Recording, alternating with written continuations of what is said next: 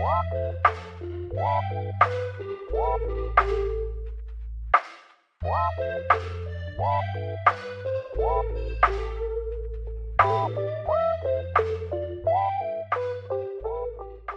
迎大家收听新一集的闲聊足球室。现在录音的时间是九月的三十号。我们来回顾一下这两个礼拜的国际比赛。哦，那尤其是还是把这个呃目光先放在欧洲战场为主，然后来跟大家稍微呃等于也是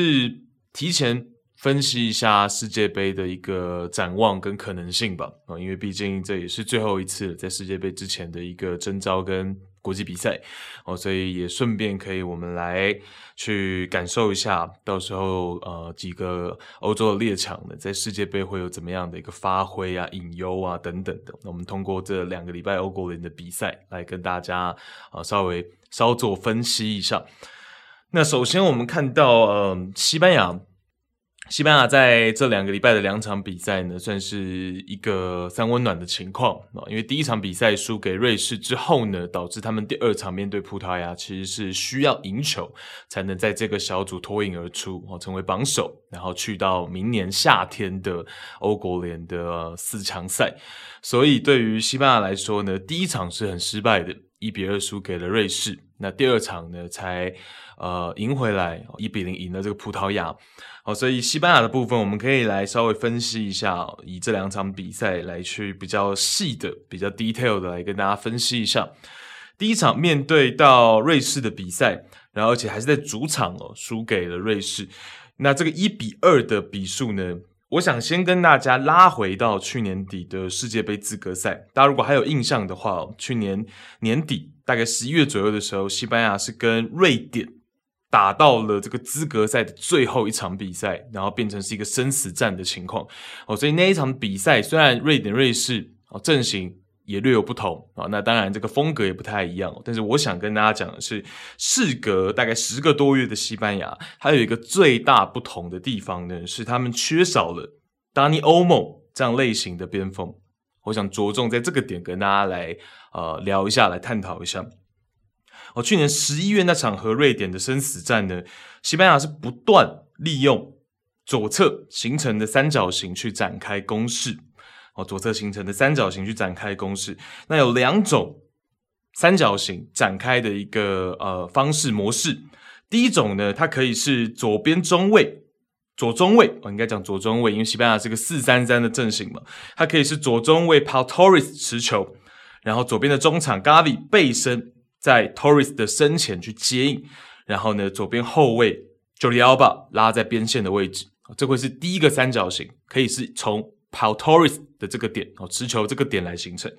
那再来呢，第二种情况，第一个三角形可以是什么？可以是左边的中场 Gavi 回到稍微中线以后一点哦中后场的位置，他来去持球，然后这个时候我们刚讲的这个左边锋 Dani Omo 背身在。Gavi 的身前去做接应，然后 Jordi Alba 一样拉在边线哦，所以有两个形成第一个三角形的方式，一个就是 Pau Torres 去持球，一个是 Gavi 稍微往后拉一点去持球哦。那呃，这两个形成三角形的方式，然后这样子的一个进攻套路，就是去年十一月那个世界杯资格赛打瑞典哦，恩里克的一个战术，大概是是从这样子去走的。那即便是我们刚讲的第一种情况，Pau Torres 来持球，然后开始围这个三角形，那 Dani Olmo 的站位呢？他通常也还是会是在中路，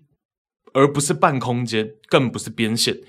也就是说，就算是 Pau Torres 持球，然后 Gavi 在身前嘛，Jordi Alba 在边线，这样子的三角形，对吧？可是 Dani Olmo 还是会在中路的这个区域，哦，等于他会是在 Gavi 的。呃，背身嘛，Gavi 是背身，Gavi 的左手边一点点的位置，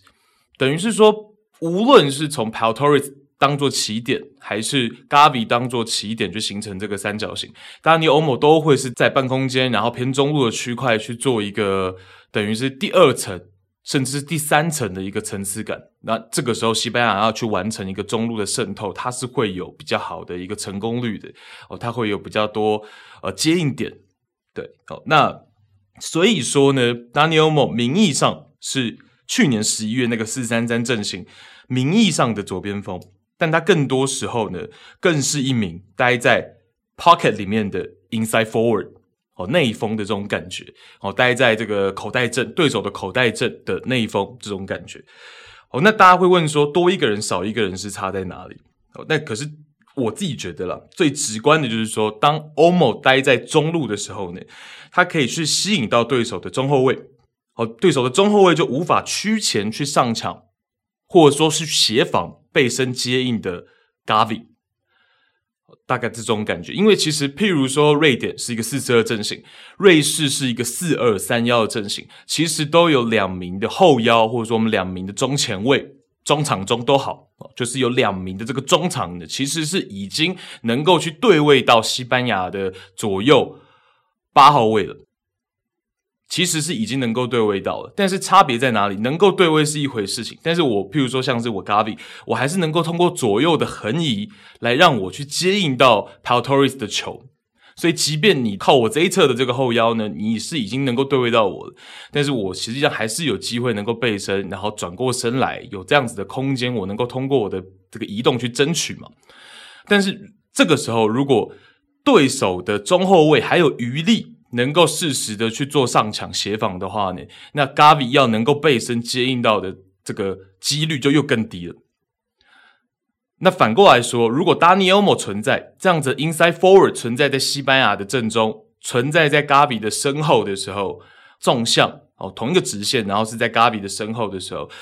这个时候对手的中后卫右边中卫就不太敢轻举妄动。啊，因为欧某在我的这个身前附近在游走嘛，那他万一反身去前插怎么办？我去前插我的这个我中后卫身后怎么办？所以中后卫就会被固定在那边。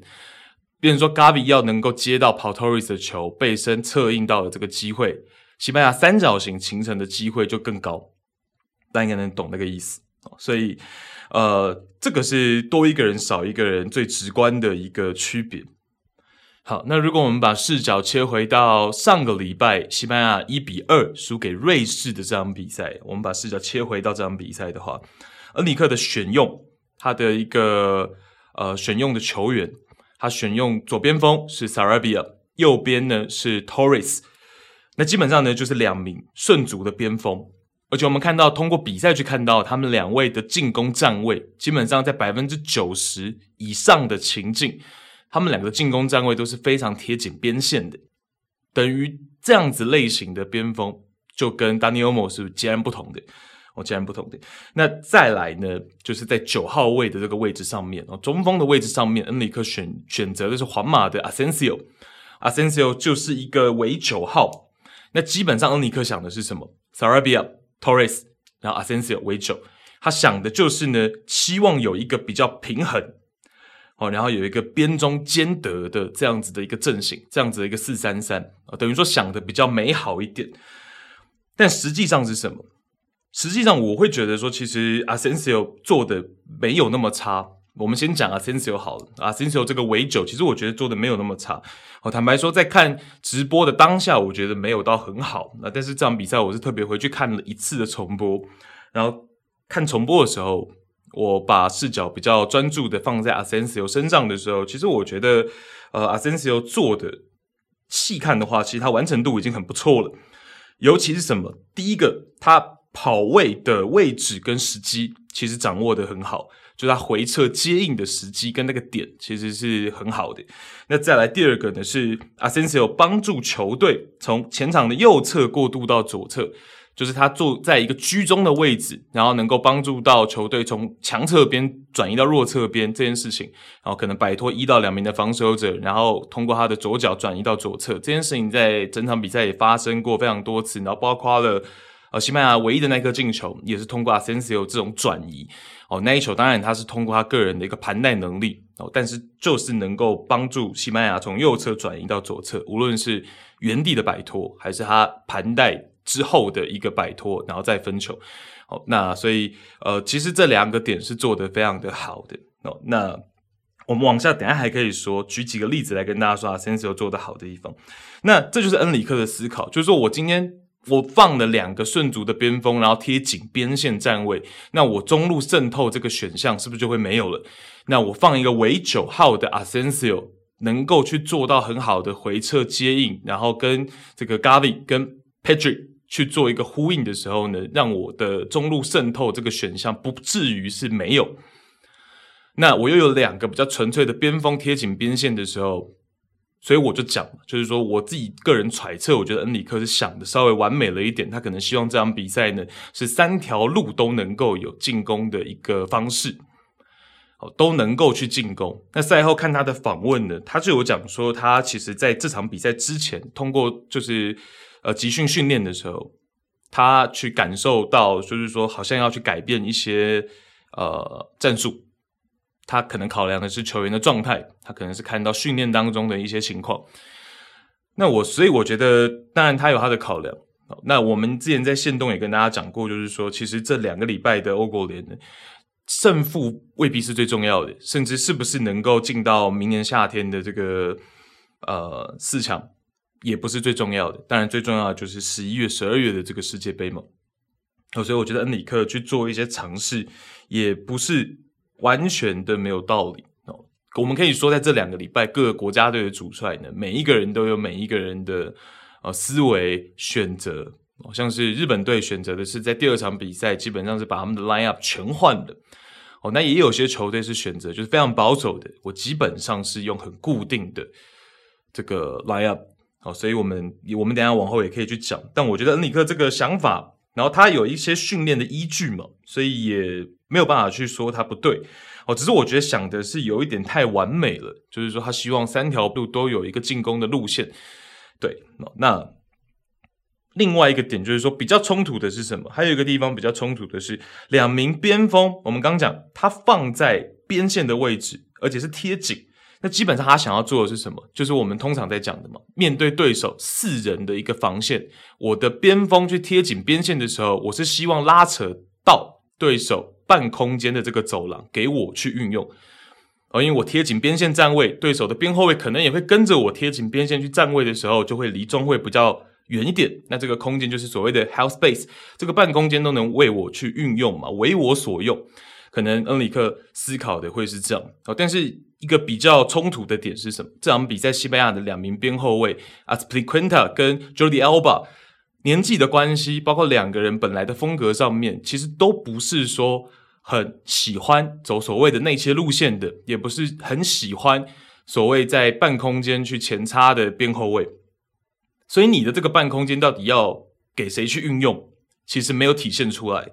那你边锋去贴紧边线站位这件事情呢，就显得比较可惜了一点。而且我觉得有一点点死板在这场比赛哦。那其实相比于第二场赢葡萄牙那场比赛，同样萨拉比亚先发，可是萨拉比亚就会有比较多。哦，就是说，有的时候是贴紧边线站位，有的时候就会愿意到 half space 去站位了。那那 Torres 也是同样的，在第二场打葡萄牙的时候就有比较活一点。但是在面对瑞士的这场比赛，两个人确实整场比赛观察下来，大部分百分之九十以上都是贴紧边线站位的时候，其实就会变得比较死一点。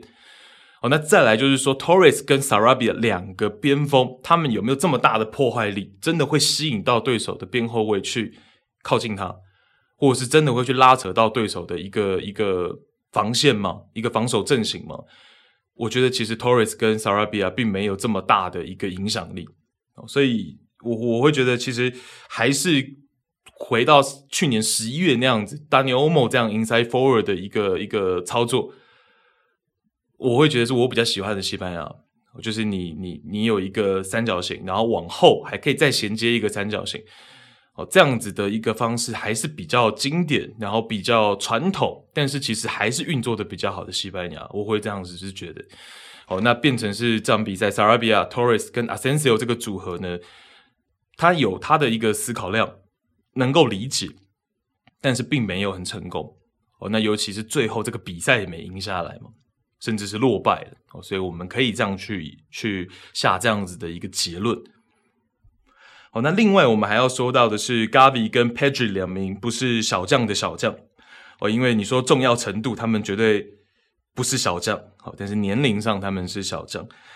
以本场而言呢，两人其实都有一个点是做得很不错的哦，就是两个人跟 Asensio 同在一条直线的时候，向对手身后的跑动意识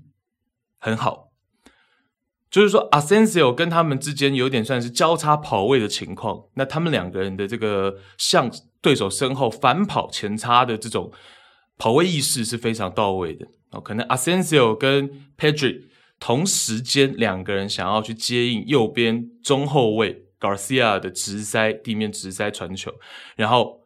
Pedri 发现 Garcia 是要传给 Asensio，那 Pedri 在 Garcia 出球的那一瞬间呢，Pedri 就知道我要马上反跑，我要马上转身，然后马上向对手的身后去去去冲刺。哦，那类似这样子的一个跑位意识，这场比赛 Pedri 也做得很好，然后 Gavi 也做得很好。那当然，多数其实是 Gavi 跟 Asensio 会在右侧的半空间有这样子的联动。哦，右边中后卫我们刚刚讲的 Eric Garcia 一出球直塞给背身回撤的 Asensio，那同一时间呢，同一拍。Gavi 就会转身启动，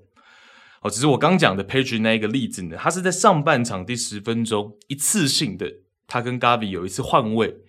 哦，所以其实这个模式通常都是在西班牙的右侧右边的半空间去发生的，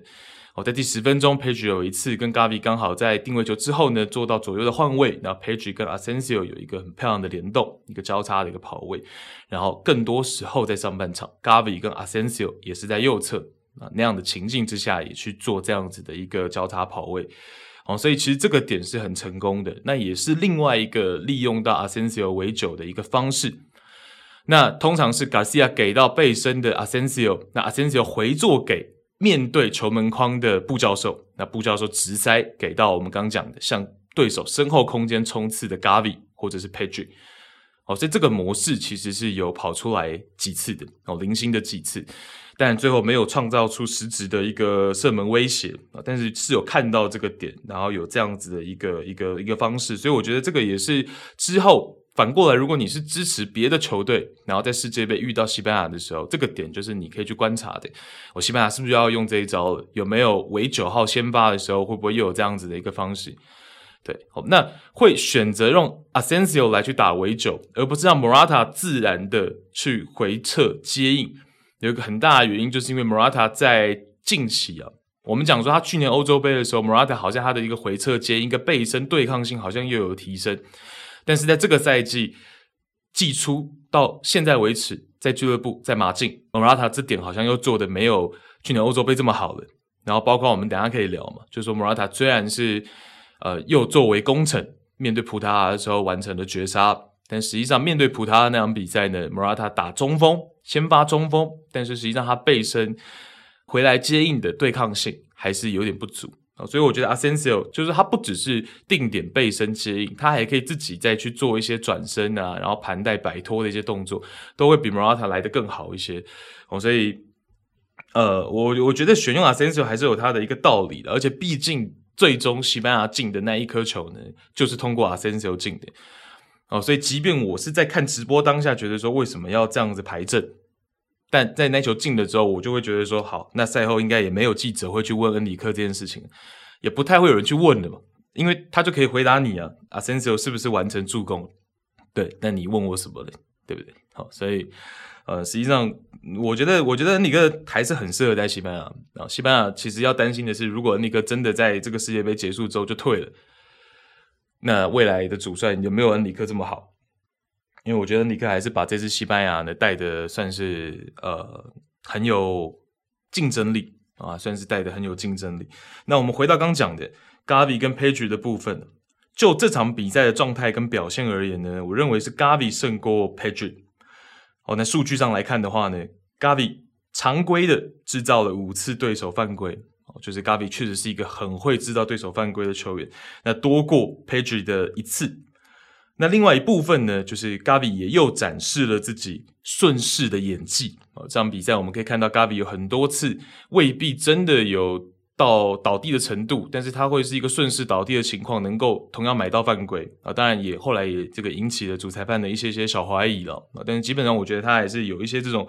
演技的成分啊，然后能够加分到。就是你确实，譬如说我演两次能够制造一次犯规，这样我也算赚了。所以我觉得 Gavi 这点呢，其实还是有展示到。好，那另外我们刚刚讲说，Pedri 他是只有一次的制造犯规嘛，好，但实际上呢，上半场三十几分钟的时候，有一次西班牙手转攻，然后 Pedri 向前他持球，然后往前推进，但是被这个对位的对手后腰 Foiler 给往脸上招呼了一下。哦，所以那一球其实裁判就在旁边，然后他示意这个得力球继续进行。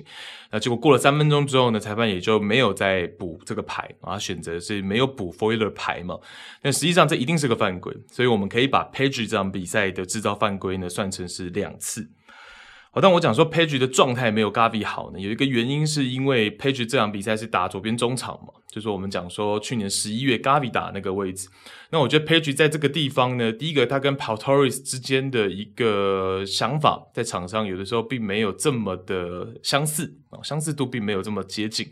哦，两个人的想法不是完全的走在一起。那再就是 Page 在面对一些瑞士施压的时候，Page 有一些。传球的选择上面，对球场空间这样比赛的一个感觉好像并不是这么的好。哦，上半场就有一次，他面对这个施压，结果传球传给了对手的左边前卫 Vargas，然后结果险象环生，瑞士差点就能够完成破门。哦那一球其实恩里克在场边是直接气得跳脚，然后转头就回去座位。哦，所以其实呃，Page 这场比赛的状态是没有来得这么的理想。所以。呃，但我觉得无论如何了，世界杯，我觉得如果我没有看到 Pedri 跟 Gavi 作为四三三的两个八号位先发，我会觉得蛮意外。坦白说，我觉得蛮意外的。好，那另外就是传球成功率的部分，Gavi 全场九十七 percent 的传球成功率，那 Pedri 呢也不差，Pedri 有百分之九十三。哦，所以我说这两名年轻球员。年纪上是小将，但现在之于西班牙的重要程度呢，那绝对已经是大将的一个程度了。好，那最后呢，就是讲到说一场二比一的比数，瑞士能够取胜，当然也完全不侥幸。我觉得防守端是瑞士这场比赛赢球的一个很大的关键。我们讲第一个，瑞士是四二三幺的阵型啊，防守的时候呢，他们阵型左右的横移跟防守对象的一个轮转很有纪律性。那彼此呢也交代沟通的很顺畅，哦，场上球员通过手势交代沟通的也非常顺畅，哦，所以等于这个四二三幺呢，他在高位、中高位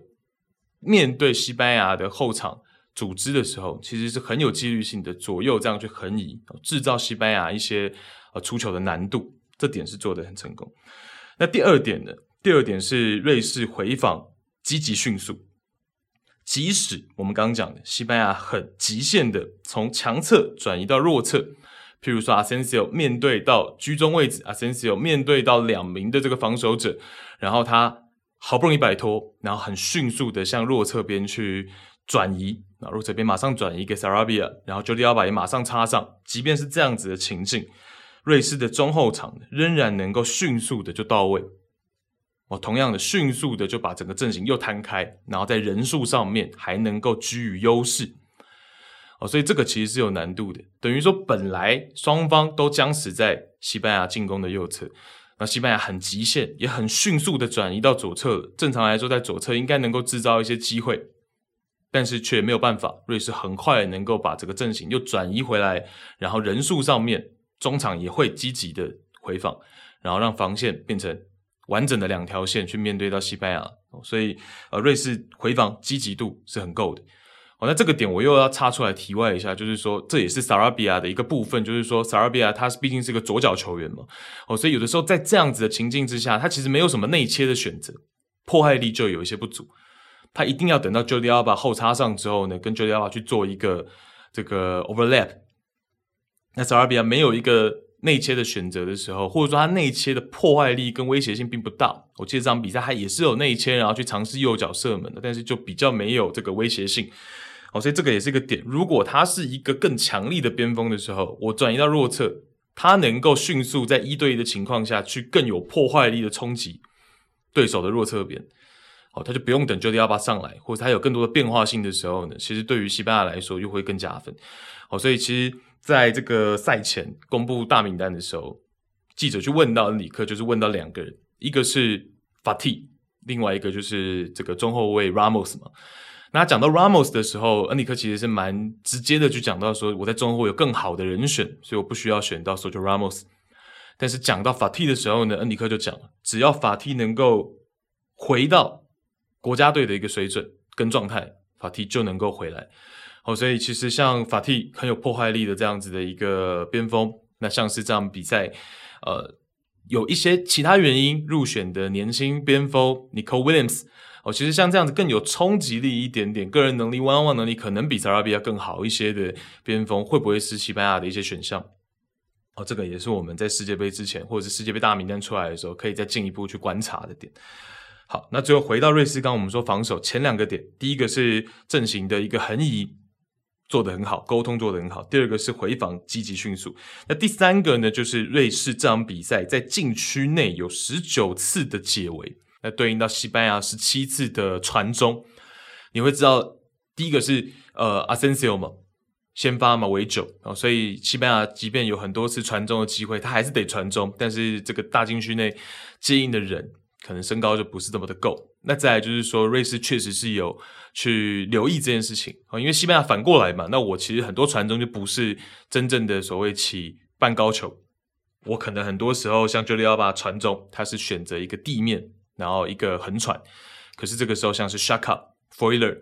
Akanji，他们就会去注意到这种横传的一个路线，或是倒三角的一个路线哦。所以呃，瑞士在这个点做得非常的成功啊。那其中我们刚讲的 Xhaka，他就有四次的一个解围，然后 Akanji 就有六次。那在其他的防守数据上面，瑞士全队有十个人有抢断记录，那有九个人呢有拦截记录。所以，我们讲说瑞士这场比赛，他其实做得更好的，我觉得是防守的层面。那当然，在进攻的部分，其实尤其是定位球，然后尤其是他们十七号的左边前卫 Ruben Vargas 这场比赛，他是右脚，像右脚他是负责去开这个他那一侧的角球。哦那其实，呃，左边的角球他开的是。很到位，像是第二颗进球，他就是开给这个前点的 Akanji 嘛，Akanji 再往这个呃门前去一个 touch，然后门前最终是这个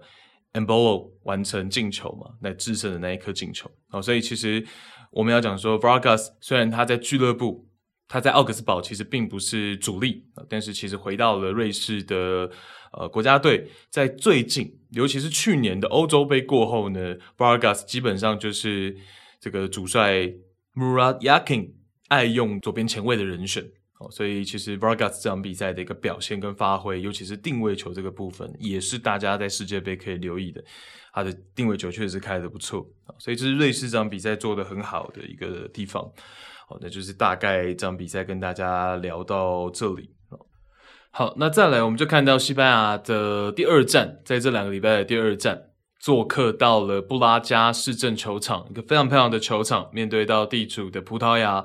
那西班牙是靠着 Morata 在第八十八分钟的准绝杀，最后战胜了东道主，能够前往到明年夏天欧国联的四强赛。好，那这场比赛呢，我们先看到西班牙的 line up。Line-up 的部分哦，恩里克是换了大部分的球员的，换了多达七名的球员。那当中四三三的三个中场是整组换掉。上一场比赛的 Pedri、Gavi 跟布教授这场比赛都坐板凳，啊，换上了 Soler、Coke 跟 Rodri。哦，所以整组把中场整组换掉。哦，那。先发的部分做了很大的一个变动。那除了先发的部分，以及我们讲的这场比赛，它有一个额外的点是要争榜首嘛。除了这两个点以外，实际上这场比赛，我认为以西班牙的角度来说，更重要的一个观战重点，跟世界杯真正挂钩的是葡萄牙的阵型，跟上一站的瑞士一样，都是四二三幺阵型。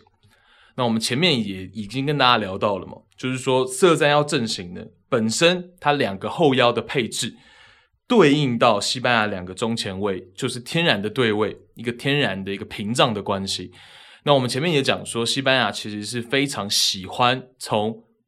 两个中后卫开始就制造所谓的 triangle 的。那通常两个左右中前卫就是他们 triangle 的顶点，背身的一个顶点嘛。那这个顶点如果被对手适当的对位跟屏障到的时候，诶，会有一些些的。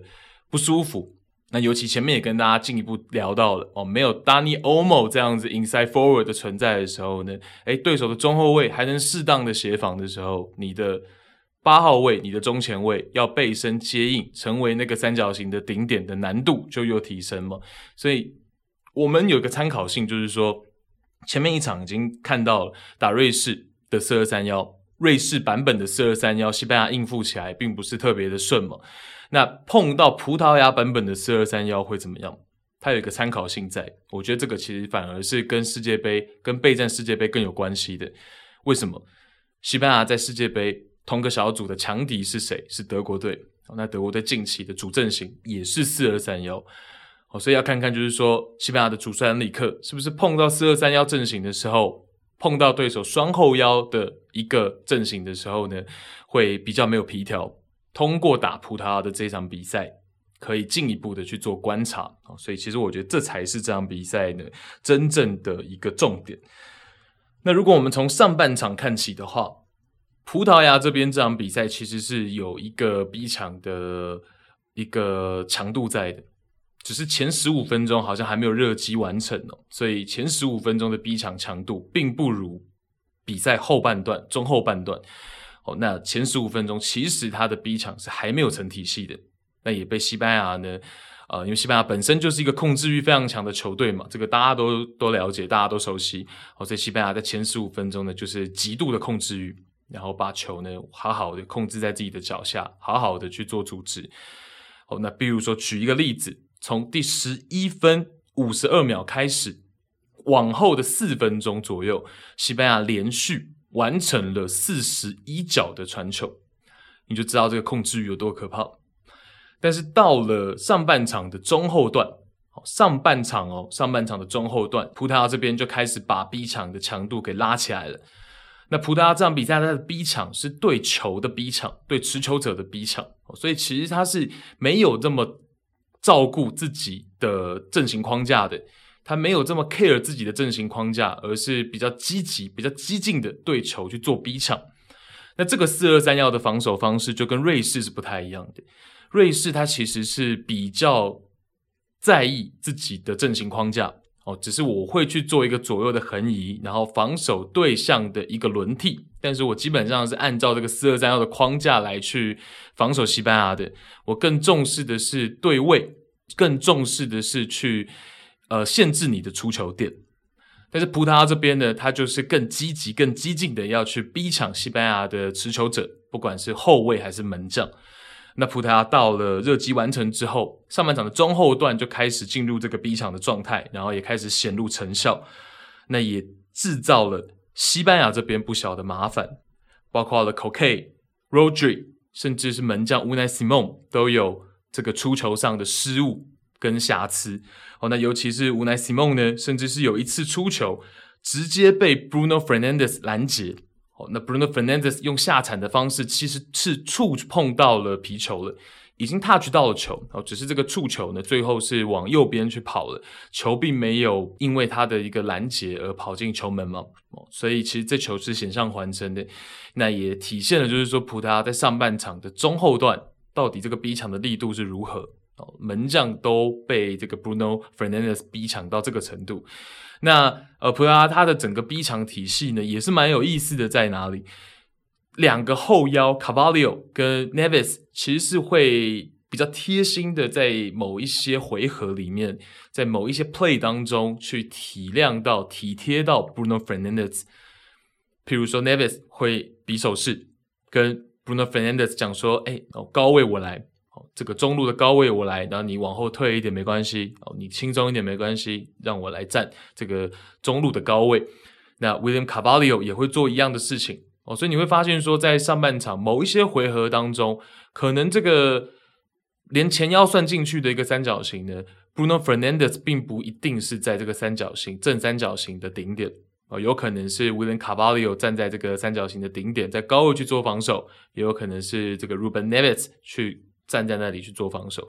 哦，但这意思并不是说 Bruno Fernandes 在这场比赛他的一个逼场的积极性不够，实际上他逼抢的积极性是非常足够的。我觉得这个纯属就是说，在他们整个逼抢的模式当中，可能有提前说好，或者是队友就真的是在场上会觉得说，那 Bruno 是一个呃进攻一个核心，那是不是有的时候，诶，我们比较属于一个 B to B 性质，Nevis 比较属于这种 B to B 性质的时候，我来去做一个高位的防守，那你可以在这个我的身后稍微适当的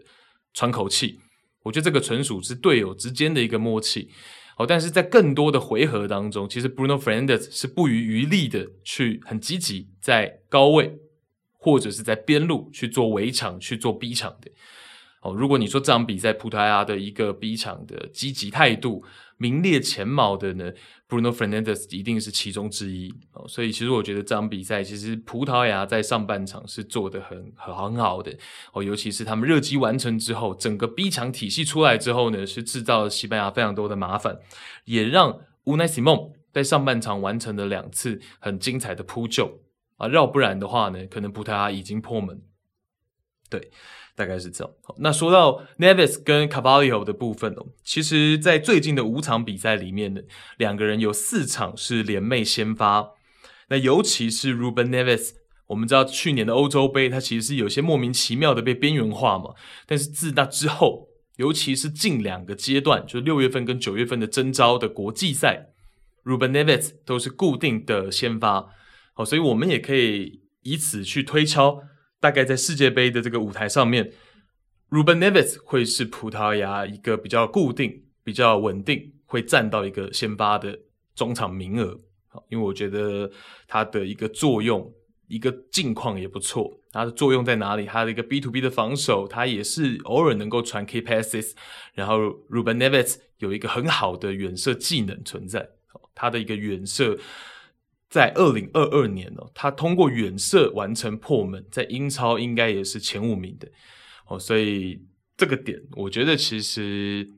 葡萄牙的主帅 Fernando Santos 其实是有思考到位的，我觉得他重新启用 Neves 这个决定是很正确的。那到了下半场，我们看到下半场下半场开局的时候呢，Morata 的背身接应是再一次受到了葡萄牙的中后卫。Ruben Diaz 的身体对抗，然后吊球被拦截，好，所以我们为什么前一场比赛就讲到说要启用 Asensio 这个围九？因为其实纯中锋的 Morata 他的背身接应的能力还不如 Asensio 来的灵活，还来的稳定。好，那 Morata 这场比赛其实是蛮受制于 Diaz 的这种背身哦，就是面对自己背身的这种对抗。Ruben Diaz 在他的背后给对抗，Morata 很长就是会吊球。好，那到了下半场的第四十七分钟，Carvalho 这场比赛先发，西班牙先发的右边后卫 Carvalho 也受到了 Jota 的施压，然后也被抢断。那 Jota 内切之后直塞给 C 罗。又逼的这个 Unaisi 梦要送上自己整场比赛第三次精彩的扑救，哦，所以这一球其实又是一次成功的案例，葡萄牙的一个施压逼抢，然后造成了连卡巴号都会被抢断，哦，因为上一场比赛看到 AZP。面对瑞士一个没有这么凶，只是一个对位上，一个整体阵型的施压的时候呢，ACP 也是有受压，然后被迫要把球主动的往边线去踢，往界外去踢。ACP 也有受压，然后有这样子的一个情况发生，但他起码是有时间把球往界外去踢嘛，起码是给对手一个呃手抛球。但是卡巴号这一次面对到 Jota 的施压是直接吊球了，你就知道说葡萄牙这种所谓对球的逼抢，它有冒一定的风险，因为我没有保持阵型的，万一被突破，我有被对手反击的风险。但是我一旦是有奏效的时候，就会是类似这一个 play 的案例哦，C 罗是一个单刀，然后被无奈西蒙给呃扑救成功。那比赛一直逐渐发展到六七十分钟，你就会发现葡萄牙的防守强度开始下降了，就演变成西班牙抢攻，然后葡萄牙疲于奔命的在守。六十五分钟到中场结束，中场哨响，西班牙拥有六十九点七 percent 的控球率，而且完成了五次的射正，就体现了就是说葡萄牙这种所谓对球的逼抢，其实体能上面你很难。让这个强度维持九十分钟，那你到了你体能撞墙期的时候，就会遇到这样的情况。那换人的部分，其实我觉得呃还是稍慢一点，我自己的感觉是稍慢了一点。到了第七十三分钟才做了第一个中场的调度。那其实我刚讲嘛，在大概六十分钟左右的时候，这个逼抢强度就已经下降了。哦，所以我个人的一个看法是觉得，如果到了世界杯，如果有面对到强队。主帅葡萄牙的主帅 Santos 又想要去做这样子对球的逼抢的时候呢，这个换人甚至是可以再提早一点，甚至是可以提到六十分钟，甚至可以提到半场一回来的时候，这是我的一个小小的一个感觉了。就从这场比赛的一个感觉，我已经既然没有办法支撑完九十分钟的时候，我的提早去更换一些中前场的球员会是一个方式。那再来呢，最后我们讲 Morata 这个进球是 Nico Williams 小将 Nico Williams。一个传中啊，一个横传球传到门前，然后给到 Morata 的一个呃，轻轻的一推就破门了嘛。那最后 Morata 这个进球，其实我们还可以额外讨论的有两点。第一个点就是刚讲的葡萄牙的换人，Santos 的一些决策哦，因为基于这场比赛本身，如果和局的话，葡萄牙它就能够成为榜首。哦，这个前提我们刚刚漏讲了，就是说葡萄牙这场比赛它只需要和局就好了，而西班牙是需要取胜的。那基于这个角度的话，其实我认为这个 Santos 的一些决策上面还并不是这么的理想。譬如说什么，C 罗能不能换下来？既然你只要和局就好了，到了后半段，C 罗的反击效应可能也没有这么好的情况下，这个点是我觉得。可以讨论的。那再来就是说，好，你 C 罗留在场上，那你又把 Rafael Leao 换上来，这个不就变成你有个双箭头要去打反击嘛？可是你只要和局啊，所以我觉得这个决策上面是有一些些可以去呃值得商榷的。等于变成说，你有两个箭头要去打反击，可是你明明只要和局就好了。你是那个要守城的球队，你何必这样？变成说。防守投入的球员呢，其实是偏少的。你还没有因为你的这个只要和局就能榜首的前提，而让防守人员变多，反而还少了。那这个就有一点点不是太理解。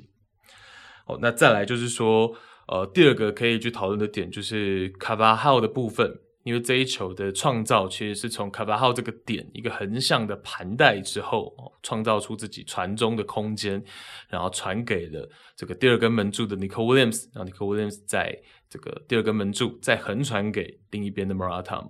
那卡巴号这个点，其实在这个赛季在皇马也是很常由他这个横向盘带去甩开对手身前的一个防守者，然后迅速的就向弱侧边去传中去吊。哦，所以卡巴号这一个横向的盘带这一招呢，其实这赛季是看到很多，好，但过去也有，但这个赛季其实是频繁的出现，而且拼命的奏效。好，所以我必须要再点出来这个点。其实，在世界杯的舞台，如果是卡巴号出现在右边后卫的位置上面，对手这个点是不是需要额外去做观察？哦，因为你一个横向的盘带呢，其实身前的一个防守者他就是被甩开，你不太可能马上能够再归位了。哦，那这样的情况之下。卡巴号又能够用右脚去往第二个门柱去吊，他有这个能力嘛？那就变成说，呃，会有一定的风险存在。卡巴号这一招怎么限制？是不是要额外的去留意一下？哦，是不是要交代自己左侧的防守者面对到卡巴号的时候，哎，要小心他横向的一个盘带。好，所以这个是关于 Morata 进球额外可以讨论的两个点。那比赛之外呢，其实，在本周三是举行了马卡报的颁奖典礼，就是在西班牙跟葡萄牙这场比赛的隔一天举行了马卡报的颁奖典礼。皇马的当家前锋 Karim Benzema 拿到了二一二二赛季西甲的最佳射手奖，也就是所谓的 Pichichi 奖。那还拿到了最佳球员奖以及球迷票选的 MVP，所以等于 Benzema 是独得了三大奖。那出席并受访的 Benzema 呢，是讲到了说，他表示自己还想做到更多，还想争取更多的荣誉，这是 Benzema 放出来的一个算是小小的豪言壮语吧。那最佳教练奖呢，是由皇家贝蒂斯的主帅佩公佩莱格里尼取得。哦，那上个赛季呢，贝蒂斯是拿到了国王杯的头衔嘛？那其实我们刚前面也提到了，这个赛季之初呢，其实贝蒂斯的状态也是保持得非常的高档。这个有空我们再另辟战场来跟大家聊聊这个赛季的贝蒂斯。那再来呢是 Murata，好，这就是为什么我这边要额外的从刚刚那场比赛衔接到所谓马卡报的颁奖典礼嘛。莫拉塔是拿到了二一二二赛季西班牙国家队最佳球员的这个奖项。那莫拉塔拿到这个奖项，也由马竞二十年的主席 Carrizo 颁奖给他，额外的有一个意义在。那国家队的最佳球员，实际上在恩里克的麾下，恩里克执掌西班牙兵符的这段期间呢莫拉塔就是进球最多的男人哦，一共是进了十颗球。那当然，在欧洲杯的表现上面，我们也看到 Morata 基本上是你说福将也可以，你说关键球员也可以哦，确实是一个很重要、不可或缺的一员呢。所以拿到这个奖项也是实至名归。那 Morata 就进一步的去表示说呢。啊，因为有一个事情是这样哦，就是我们刚不是讲嘛，前一天刚刚完成了准绝杀嘛，所以 Morata 登上了马卡报的这个头版。那 Morata 对于这件事情就有点谦虚的表示说，在头版的我认为只能是 Nico Williams，我只是推了一下球而已。稍微谦虚的去讲说，其实应该是小将 Nico 要登上这个头版才对。那接着呢，Morata 就谈到要进入到国家队的这个门槛，这个名单的难度有多大。他就讲到说呢，其实事实上有五十到六十名的球员有资格入选去参加世界杯。那最终那些有资格前往的球员将全力捍卫西班牙。哦，所以这是 Morata 在拿到这个奖项之后的一个受访。那也是听到这些发言啊，无论是 Benzema 的豪言，还是 Morata 讲说要捍卫自己国家荣誉，你就会感觉到世界杯真的快到来了。这也是为什么世界杯这么让大家喜欢，受到这么多瞩目。因为当是代表国家出战的时候，这种感觉是格外不同的。好，那讲到小将 Nico Williams，就要讲到哥哥 Inaki Williams，Williams 兄弟呢，在这个。国际比赛周其实是有一些讨论度的哦，因为两兄弟呢分别代表了加纳跟西班牙。哦，那哥哥 Inaki Williams 其实在过去一六年的时候曾经代表过西班牙啊，因为两兄弟的父母亲是加纳人，那只是后来就是全家在这个妈妈肚子怀着 Inaki Williams 的时候，怀着哥哥的时候呢，搬迁到了西班牙。那其实哥哥。曾经在一六年那个时候还是博斯克老爹执掌的西班牙的时候呢，这个时期曾经入选过西班牙国家队。好，但是那个时候是一个友谊赛嘛，那后来呢就再也没有回到西班牙国家队过。那在这一次加纳有机会，就是已经是进入到世界杯的这个正赛了嘛，那就征召了 Inaki Williams 在这两。周的两个友谊赛上面，那他就登场，首次代表了加纳国家队去比赛。那弟弟 Nico Williams 就选择了西班牙。哦，实际上也不是他选择西班牙，而是西班牙有意的在这一个呃两个礼拜去征召他。原因就是因为哥哥已经被加纳征召了，那西班牙这边就希望说，这个弟弟 Nico Williams 可以赶快。提早的去穿上自己成年队的球衣，而实际上真的是这个角度为主哦，就是说整个西班牙的运作就是冲着让弟弟 Nicole Williams 可以更早的跟西班牙绑定在一起，而很少的小度，非常非常小的角度才是思考 Nicole Williams 要一起前进到世界杯，当然不排除，但是他更大的原因，西班牙征召弟弟更大的原因就是要把弟弟绑着跟自己。西班牙哦，不要跑去加纳那边。但实际上，更有趣的情况是什么？加纳国家队呢，在这两周其实也有发声明，也有去讲到，就是说弟弟迟早会回家的。原因是什么？因为现在 FIFA 其实他已经实施了新的规则，Nicole Williams 他未来还是有机会代表加纳。我们可以一起来看看 FIFA 现在的规则，就是你如果要更换国家队的话。并不是像过去啊，你只要有在正式比赛登场过，你就没办法再更换。现在它其实是有四个条件，你就能更换。即便你曾经代表过成年队，你也能更换。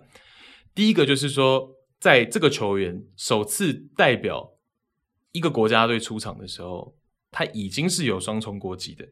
哦，这个是第一个条件。那第二个条件就是说，这个球员在二十一岁以前，他参加代表这个国家成年队参加的比赛不超过三场。那这个参加的比赛当中，这个三场的限制当中呢，是包含友谊赛的，就是三场以内，你就还能更换国家队，在二十一岁以前。那第三点就是这个球员他没有参加过世界杯、欧洲杯、美洲杯等官方赛事的正赛。那第四点呢，就是这个球员上一次代表这个国家出场要隔三年才能换另一个国家。那 Nicole Williams 现在代表西班牙出场的应该是三次，刚好是三次。那他还没有满二十一岁嘛？那这三次就代表说他符合这个。刚刚说的第二条的这个标准，那他也没有代表西班牙参加过世界杯、欧洲杯，这当然嘛，正赛他没有。那等于就是说，他三年后是有机会再代表加纳的。哦，所以为什么加纳国家队会讲说弟弟迟早还是会回家的，还是会回来我们这里的？就是因为现在 FIFA 的规则、现行规则其实是已经呃有所改动了，变成是这样的情况下呢，其实 Nico Williams 他是。呃，代表了西班牙没错，而且甚至是在正赛出场了。可是他在未来三年后，他仍然是有机会可以代表加纳。对，所以这个其实是要跟大家额外的来去聊到的、分享到的一个点哦，大家可以稍微记一下。那关于西班牙这一次征召，最后要讲到的一个点，就是我们利物浦的中场主力提亚戈的部分。哦，提亚戈其实在欧洲杯之后呢，就再也没有被恩里克征召过了。哦，那这一次其实也是没有受伤的情况下嘛，所以就更明确，就是说，可能在恩里克的心目当中，呃，提亚戈顺位并不是这么前面，因为我们刚也讲了嘛，这个恩里克的三中场的配置基本上就是一个六打两个八号位，那这个六号位呢，其实已经有布教授跟 Roger 卡在这个名额当中了嘛，那你选人的时候，你整个 squad 需要几个六号位呢？或许两个很够用了，其实。所以，提亚戈可能是第三顺位的情况下，可能就真的恩里克并没有这么有兴趣、有意愿要去征召他。哦，那这个很多报道也有讲啊，就是说，即便这一次像是打瑞士那场比赛是输球了，哦，有一个败绩，那甚或是事后会去做一个小小的检讨等等，但是。国外的媒体大部分也都还是猜测恩里克的个性啊，包括他的一个想法啊，包括他访问的时候就讲说，有些球员他就是觉得不符合他的要求，那其中就可能还是包括提亚戈，所以呃，提亚戈的球迷可能就会需要帮他集气一下。如果你希望在世界杯的时候可以看到你喜欢的这位球员的话，那实际上恩里克过去大家知道他是执教过巴萨的 B 队嘛。还执教了两三年嘛，那这两三年其实提亚戈就是他的子弟兵，而且带了蛮长的一段时间，所以你说恩里克有没有资格说他了解提亚戈？好像也是有，所以就真的没办法，想要帮这个提亚戈讲话，但是你就发现恩里克是最了解他的人，那他选择弃用。啊，好像我们这些外人也很难去评价什么了哦，所以这个大概是西班牙国家队的部分。这一集是准备了比较多西班牙的地方哦，因为从一比二那场比赛之后就觉得，哎，决心想要稍微把西班牙在这两周的一个情况呢聊得比较完整一点哦，所以啊，希望大家听得开心啊，未必所有人都是西班牙球迷哦，那后面哦等等。我们也会去聊一些其他球队的情况，可是就可能没有这么完整了。这一集可能最完整的就会是前面的这个西班牙的部分。